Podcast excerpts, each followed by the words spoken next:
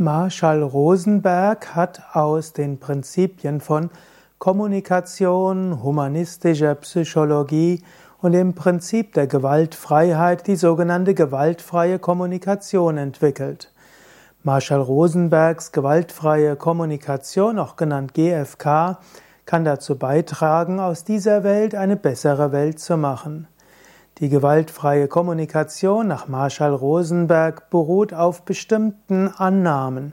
Und diese Annahmen helfen, vernünftig, gut mitfühlen zu kommunizieren. Ein paar dieser Annahmen seien hier genannt. Erstens, Menschen haben berechtigte Anliegen und Bedürfnisse. Sie wollen diese Bedürfnisse umsetzen. Zweitens, wenn man miteinander kommuniziert, sollte man Respekt vor dem anderen haben und sollte seine Bedürfnisse als legitim und seine Anliegen als legitim ansehen. Drittens, man selbst hat auch legitime Anliegen, legitime Bedürfnisse und es ist gut, diese offen zu legen und wenn man seine Bedürfnisse und Anliegen offenlegt, kann auch der andere darauf eingehen. Viertens, es gibt bestimmte Kommunikationsstrategien und bestimmte Kommunikationsweisen, die helfen, dass der andere bereit ist, seine Bedürfnisse und Anliegen zu zeigen. Und es gibt bestimmte Kommunikationstechniken und Weisen, die helfen, dass man seine eigenen Anliegen verständlich machen kann und dass der andere Verständnis für diese Anliegen hat. Marshall Rosenbergs gewaltfreie Kommunikation hat sich in verschiedenen Kontexten als hilfreich erwiesen. Erstens Rosenbergs gewaltfreie Kommunikation in Familie, Partnerschaft und mit Kindern. Die Prinzipien der gewaltfreien Kommunikation laut Rosenberg sind auch im Beziehungskontext und im Kontext mit der Familie hilfreich.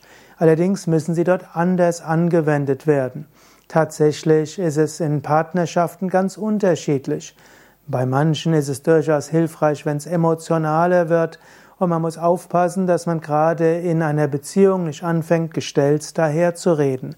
Das ist manchmal der Vorwurf, der gemacht wird an Menschen, die versuchen, die GFK umzusetzen, dass sie gestellt daherreden.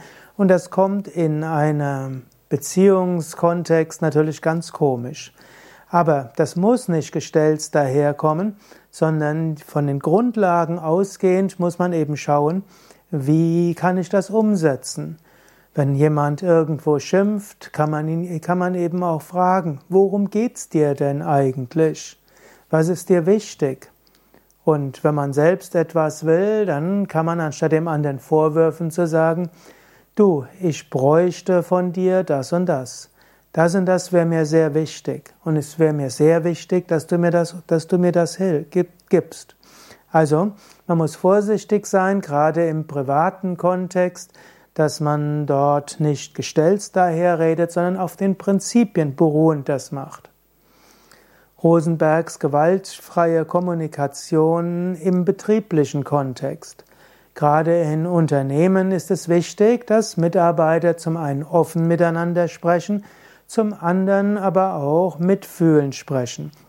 Und so gibt es eine große Anwendung der gewaltfreien Kommunikation in Unternehmen, in der Organisationsentwicklung.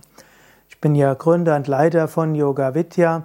wir haben die Prinzipien der gewaltfreien Kommunikation seit unserer Gründung als eine unserer ja, Richtlinien. Wir sind nicht immer erfolgreich darin und wir wollen insbesondere auch nicht den GFK-Sprech zu sehr haben, aber die Grundlagen der GFK versuchen wir umzusetzen und das äh, macht vielleicht einen Teil von Yoga Vidya aus.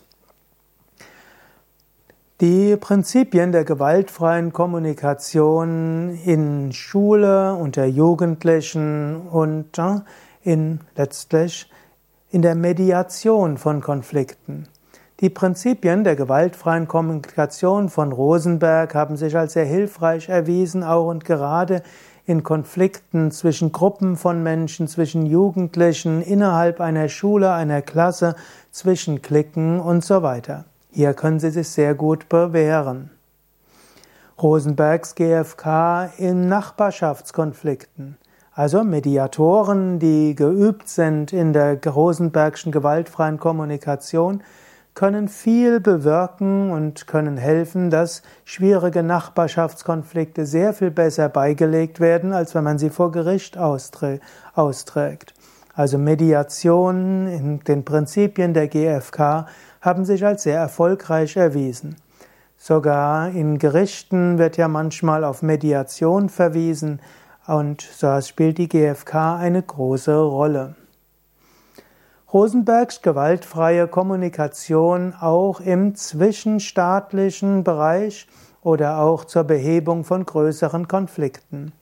Marshall Rosenberg war sein besonderes Anliegen, auch eine friedvollere Welt zu ermöglichen.